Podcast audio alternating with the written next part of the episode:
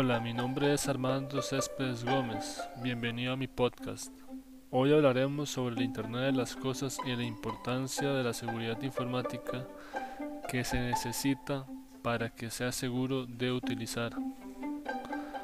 Esta tecnología está hecha para comprender el estilo de vida del usuario a través de las cosas, las cuales pueden ser por ejemplo los electrodomésticos del hogar, y de esta forma hacer su labor o estilo de vida más óptimo,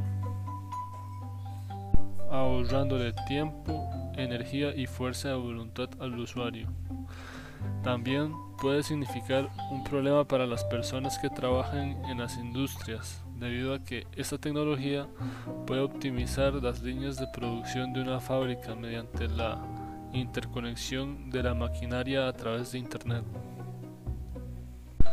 La principal preocupación que trae esta tecnología es la privacidad de los datos, la cual puede ser violada por un grupo de ciberdelincuentes.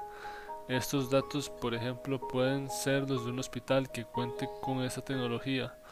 La pérdida o modificación de los datos de un hospital puede significar la pérdida de muchas vidas humanas, porque los ciberdelincuentes tendrían acceso a los equipos del hospital.